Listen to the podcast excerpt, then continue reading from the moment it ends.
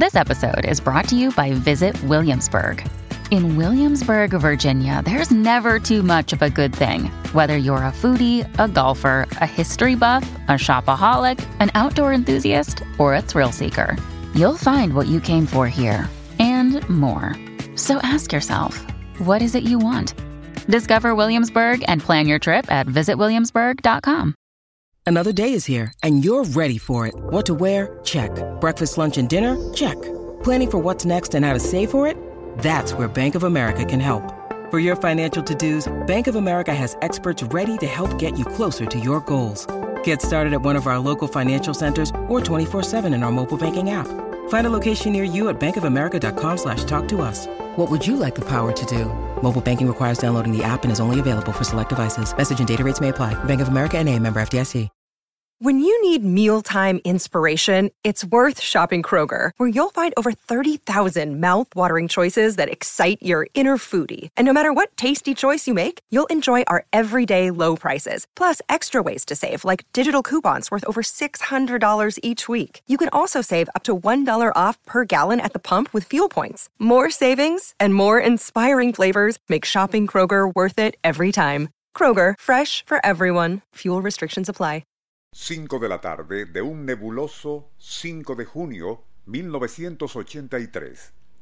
El carguero español Alraigo navega en mar algo picado a 120 millas náuticas sureste de Oporto, Portugal, rumbo a Islas Canarias. La mayoría de sus tripulantes se dispone a bajar para el primer turno en el comedor, mientras otros permanecen en cubierta. Súbitamente, un ruido intenso, sibilante, que proviene de arriba, se deja escuchar por sobre el oleaje. Al levantar la vista, todos contemplan atónitos a una increíble aparición que despidiendo lenguas de fuego desde su parte inferior, flota como a 300 metros por sobre el barco.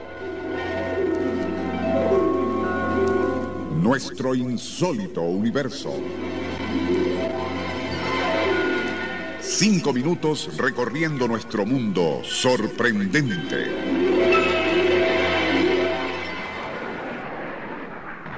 Sin salir de su asombro, los tripulantes permanecen como paralizados, mientras un avión caza con insignias de la Real Fuerza Aérea comienza a descender verticalmente sobre cubierta. Apartándose despavoridos, los marinos buscan refugio tras la carga, mientras el piloto británico, exhibiendo gran pericia, irá guiando a su aeronave hasta colocarla suavemente sobre unos contenedores justo en el mismo centro de la nave. El caza en cuestión era, desde luego, el famoso Sea Harrier, con capacidad de ascenso y descenso vertical que se hizo célebre en la Guerra de las Malvinas. Aitor Suso, capitán del carguero, quien había subido justo a tiempo para observar la increíble maniobra de aterrizaje en su barco, aún se rehusaba a creer lo que estaba viendo.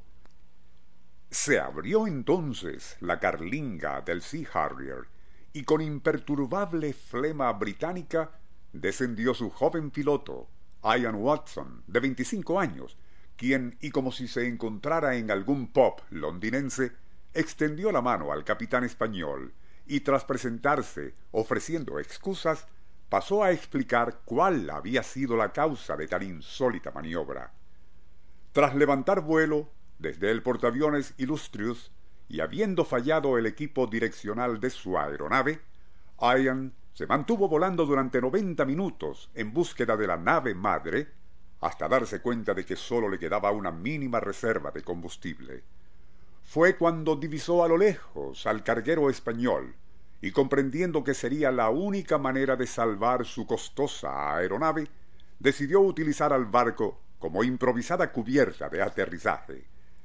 Contando con solo minuto y medio de combustible, se ubicó en posición sobre el buque y luego, con exquisita pericia, lo hizo descender delicadamente sobre unos contenedores en cubierta. Una vez recuperado de la sorpresa, el capitán Suso envió un mensaje a la casa matriz en Madrid informándoles que un avión de combate británico acababa de aterrizar sobre la carga en su cubierta. Como es de suponer, los directivos de la firma se imaginaron que Suso estaba borracho, o peor aún, se había vuelto loco. No fue sino hasta que el almirantazgo inglés confirmó el suceso cuando todos salieron de sus dudas.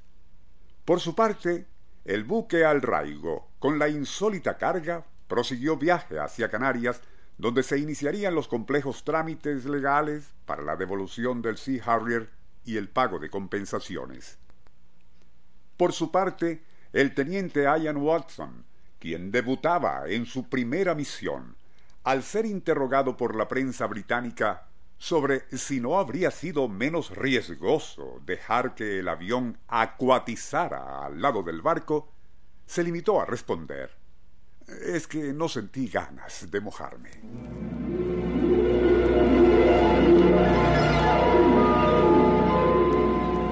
Nuestro insólito universo. Email insólitouniverso.hotmail.com Autor y productor Rafael Silva. Operador José Soruco les narró Porfirio Torres.